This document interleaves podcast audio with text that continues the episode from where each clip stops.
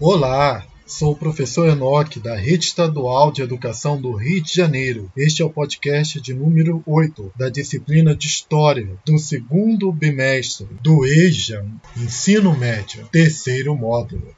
No podcast anterior, realizamos um breve panorama sobre o período da ditadura militar. Chegamos a falar um pouco do processo de abertura política do final do período da ditadura militar. A abertura política do período da ditadura militar iniciou no governo Geisel e terminou em 1985 com a eleição indireta de Tancredo Neves, candidato da oposição ao governo militar. Geisel inicia o processo de abertura realizando algumas medidas, como por exemplo, eleições livres para vereador, deputado e senador.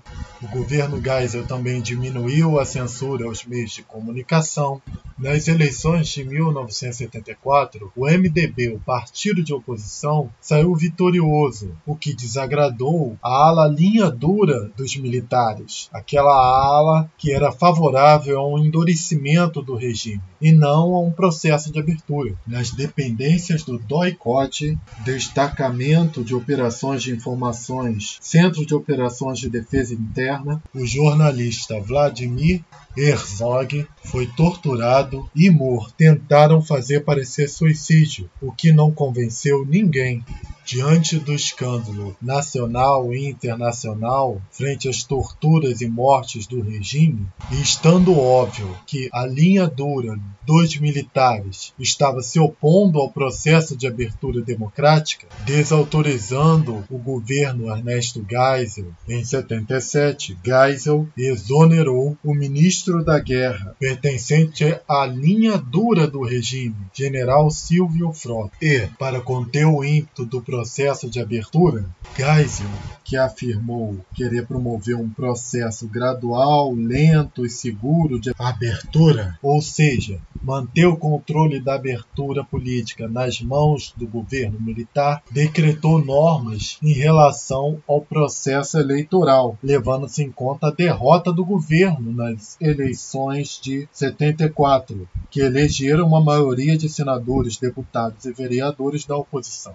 Em 1976, o governo Geisel decretou a Lei Falcão, limitando a propaganda eleitoral e impedindo o debate político. Em 1977, com o pacote de abril, Geisel fechou o Congresso Nacional para impor uma série de medidas autoritárias impondo a figura do que se convencionou chamar de senadores biônicos, eleitos por votação indireta.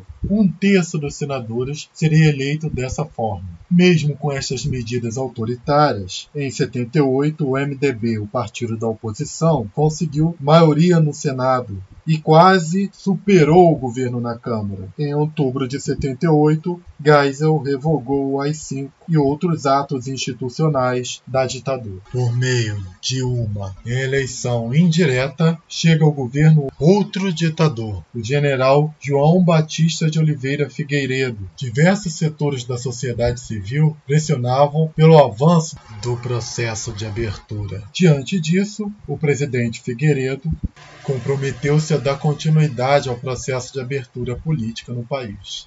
Em 79, mais de 3 milhões de trabalhadores fizeram greves por todo o país. O destaque fica pela greve dos metalúrgicos do ABC Paulista, local que concentrava boa parte das indústrias metalúrgicas do país. Em agosto de 79, foi promulgada a Lei da Anistia. Com a Lei da Anistia, exilados políticos puderam retornar ao país e cidadãos que tinham tido seus direitos políticos cassados tiveram reabilitados os seus direitos de cidadania. Porém, os militares também se auto-anistiaram ao definir que também estariam anistiados criminosos que, em nome do Estado, torturaram e mataram opositores do regime. Em 79, o Congresso restabeleceu o pluripartidarismo no país. A ditadura militar deixou um legado difícil para o país: inflação, desemprego, dívida externa. E foi em meio a esta crise que ocorreram as eleições para governadores, eleições diretas de 1982. Apesar de termos usado aqui por diversas vezes o termo abertura democrática para se referir ao processo de abertura conduzido pelos militares, o termo mais adequado seria abertura política, levando-se em conta que a vontade dos militares não era promover exatamente uma abertura democrática, mas um processo de entrega de poder político aos civis, mas mantendo esse poder civil vinculado aos interesses dos militares. Foi o engajamento da sociedade civil que deu um outro rumo a essa história houve um movimento das diretas já, que apesar de não ter alcançado eleições diretas já em 1985, contribuiu para fortalecer um movimento que gerou a eleição indireta do primeiro presidente civil de partido de oposição ao governo da ditadura militar, Tancredo Neves, tendo como vice José Sarney. Infelizmente, Tancredo Neves não assumiu o poder. Semanas antes de assumir, Tancredo Neves sentia dores abdominais, mas não procurou médico, achando que isto poderia servir de justificativa para que os militares impedissem a posse dele, alegando que ele não tinha condições de saúde para ocupar o governo.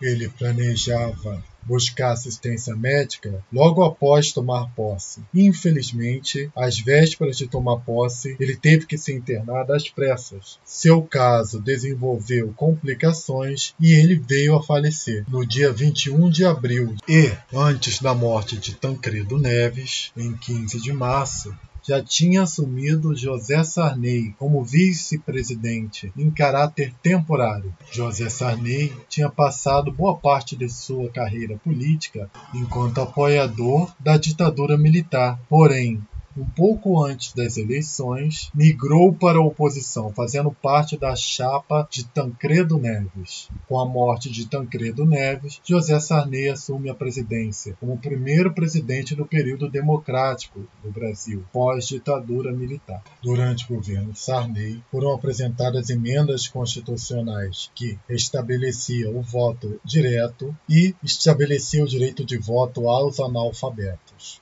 Enquanto isso, a pressão por uma Assembleia Constituinte aumentava e José Sarney fazia esforço político para que a Constituinte fosse formada pelo Legislativo indo de encontro aos movimentos populares da sociedade civil que queriam uma constituinte mais democrática, com representantes do povo empossados para a elaboração dessa nova constituição. Também buscava se perpetuar no poder, pretendendo estender o seu mandato por cinco anos. Apesar dos esforços do governo Sarney, a elaboração da Constituição contou com a participação de diversos segmentos populares, constituindo-se num marco de concretização da luta pelos direitos civis no país. Apesar disso, não foi possível derrubar o lobby dos ruralistas, que conseguiram evitar que fosse colocado na Constituição a obrigatoriedade de uma reforma agrária. E terminamos aqui o nosso breve panorama sobre o período de abertura política e redemocratização do Brasil, culminando com a elaboração da Constituição promulgada em 1988, a Constituição Cidadã. Espero que você tenha gostado desse podcast. E se ficar algumas dúvidas, consulte o material escrito, as videoaulas e procure a ajuda de seu professor ou professora. Grande abraço e até o nosso próximo encontro.